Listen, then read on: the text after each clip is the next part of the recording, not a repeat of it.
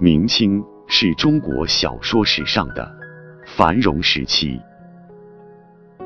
从明代开始，小说这种文学形式充分显示出它的社会作用和文学价值，打破了正统诗文的垄断，在文学史上取得了与唐诗、宋词、元曲并列的地位。清代则是中国古典小说盛极而衰，并向近现代小说转变的时期。我国的小说在魏晋南北朝时期初具规模，智人志怪，为明清小说的繁荣准备了条件。元末明初，在话本的基础上。产生了长篇章回小说《三国演义》《水浒传》《西游记》等，而《三国演义》是罗贯中所记载的在民间流传的三国故事。小说是伴随着城市商业经济的繁荣而发展起来的。宋代前后。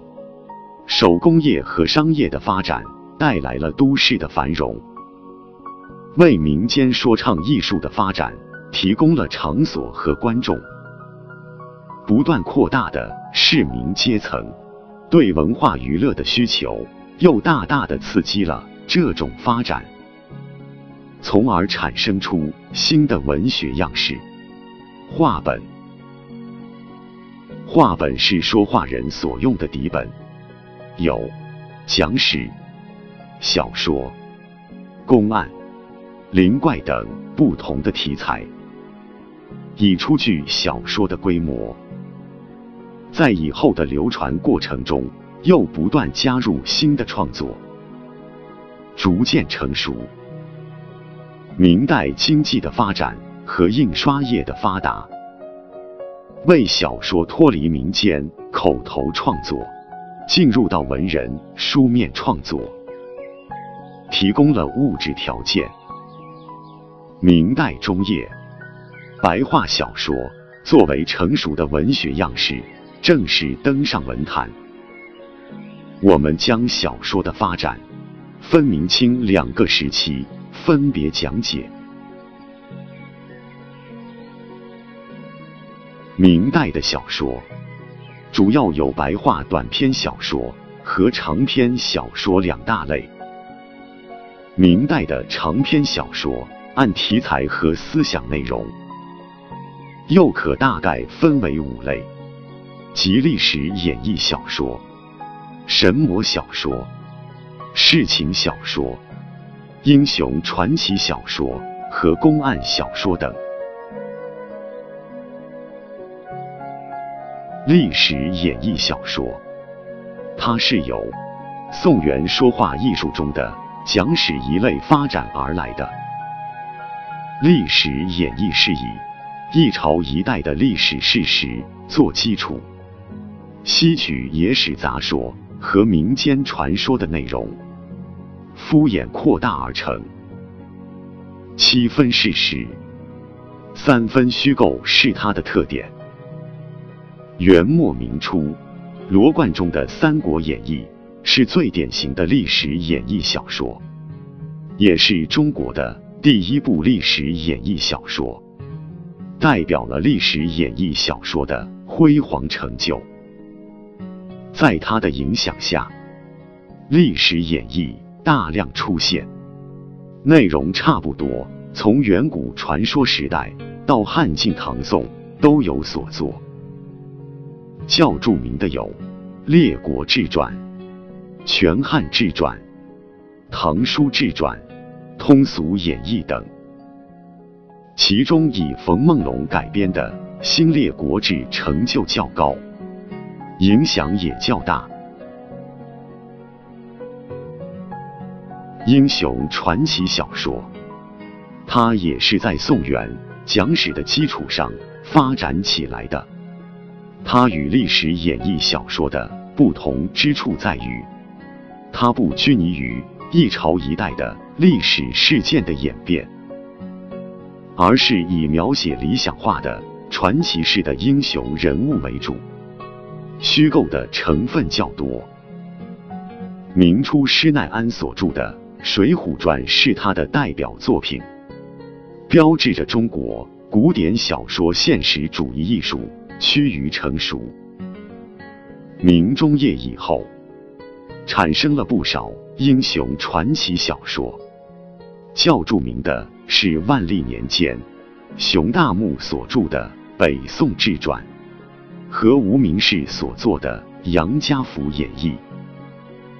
此外，郭勋的《黄明英列传》和袁余令的《隋史遗文》也是明后期影响较大的英雄传奇作品。神魔小说这类小说受到宗教不同程度的影响，内容涉及鬼神魔怪，充满奇异的幻想。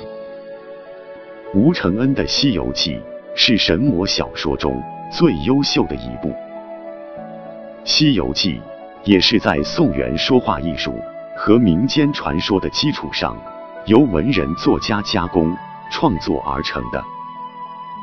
此外，许仲林所著的《封神演义》是影响较大的一部。罗茂登的《三宝太监》《西洋记》通俗演义，董说的《西游补》等也流传较广。世情小说，它是以社会现实生活，尤其是家庭生活为题材。刻画种种世态人情的小说，以《金瓶梅》为代表，《金瓶梅》是中国第一部文人独立创作的长篇小说，它开始摆脱了历史故事、历史传说对小说创作的束缚，转向现实题材，开始对日常生活做细致的描写。这在中国小说发展史上有着重要的意义。《金瓶梅》之后，世情小说表现出两种倾向：一种是在世情描绘中宣扬因果报应思想，如成书于明末西周生所著的《醒世姻缘传》等；另一种是演化为才子佳人小说。如成书于明末清初的《玉娇梨》《好逑传》等公案小说，明后期描写冤狱诉讼的公案小说兴起，是社会黑暗、政治腐败的反应。较著名的公案小说有李春芳的《海刚峰先生居官公案传》和。无名氏的《包孝肃公百家公案演义》等这类小说，在歌颂清官的同时，也在一定程度上反映了当时社会政治的黑暗和阶级矛盾的尖锐。公案小说一般都追求故事情节的离奇曲折，而忽视人物性格的着力刻画，艺术上显得粗糙。此外，较著名的明代长篇小说还有熊大木的《北宋志传》、郭勋的《黄明英列传》、许仲林的《封神演义》，均在中国文学史占据一定地位。在短篇小说方面，明代的白话短篇小说也获丰收。冯梦龙集纂的《喻世名言》《警世通言》《醒世恒言》合称三言，收入宋、元、明话本及拟话本一百二十篇，题材多取自拜史或传说，有宋元旧作，也有名人拟作，经冯梦龙润色加工，反映出当时市民阶层的思想、生活和情趣，对后世的白话小说及戏曲都有很大影响。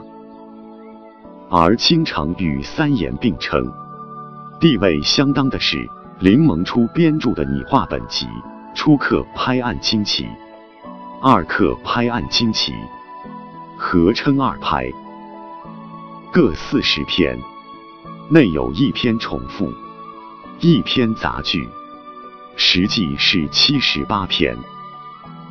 二拍思想性、艺术性不及三言。但为林氏本人创作，他的选材标准与语言风格比较统一。此外，名人创作的拟话本小说集还有《十点头》《醉醒时》《西湖二集》等十多种，但成就皆逊于三言、二拍这些短篇小说中。爱情、婚姻题材占重要地位，揭露统治阶级的罪恶和政治的黑暗也是重要主题。但美化统治阶级、宣扬封建礼教和鬼神迷信等充满糟粕的作品也占相当数量。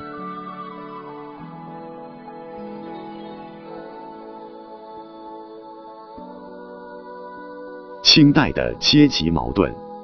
民族矛盾和思想文化领域里的斗争，给小说创作以深刻影响。清初至乾隆时期是清小说发展的全盛时期，数量和质量、内容和形式、风格和流派与前代相比都有较大发展。清代小说基本是文人的创作。虽有历史、传说等素材的借鉴，但作品多取材于现实生活，较充分的体现了作者个人的意愿。在结构、叙述和描写人物各方面，也多臻于成熟的境界。乾隆年间产生的《聊斋志异》和《红楼梦》，分别把文言小说。和白话小说的创作推向顶峰，而嘉庆年间产生的三侠五义，把公案侠义派小说推向顶峰，为后世的武侠小说奠定基础，产生深远影响。文言小说自唐传奇以后，虽历代续有新作。如《夷坚志》《简灯新话》等，但多叙事简单，文采不足。到了《聊斋志异》，则如一风突起。作者蒲松龄用文言如白话，颇有传神之笔。小说主人公多为狐鬼，但形象可爱，富于人间情趣。它代表了文言小说的最高水平。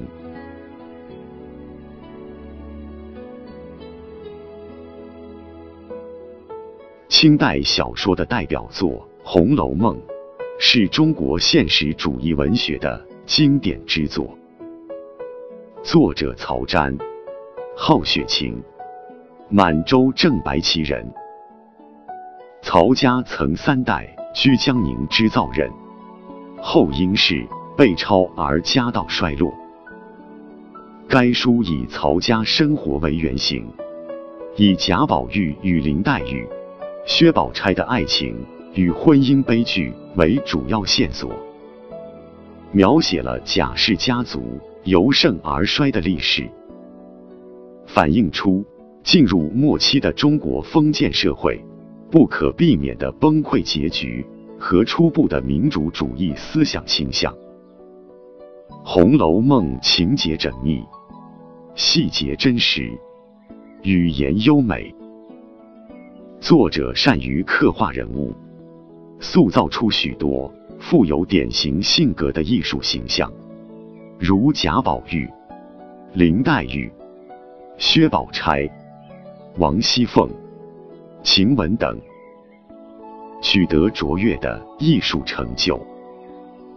但曹雪芹只写完《红楼梦》的前八十回，经通行本后四十回，一般认为系高鹗所续。清代后期还有许多续《红楼梦》的作品，但多为续雕之作。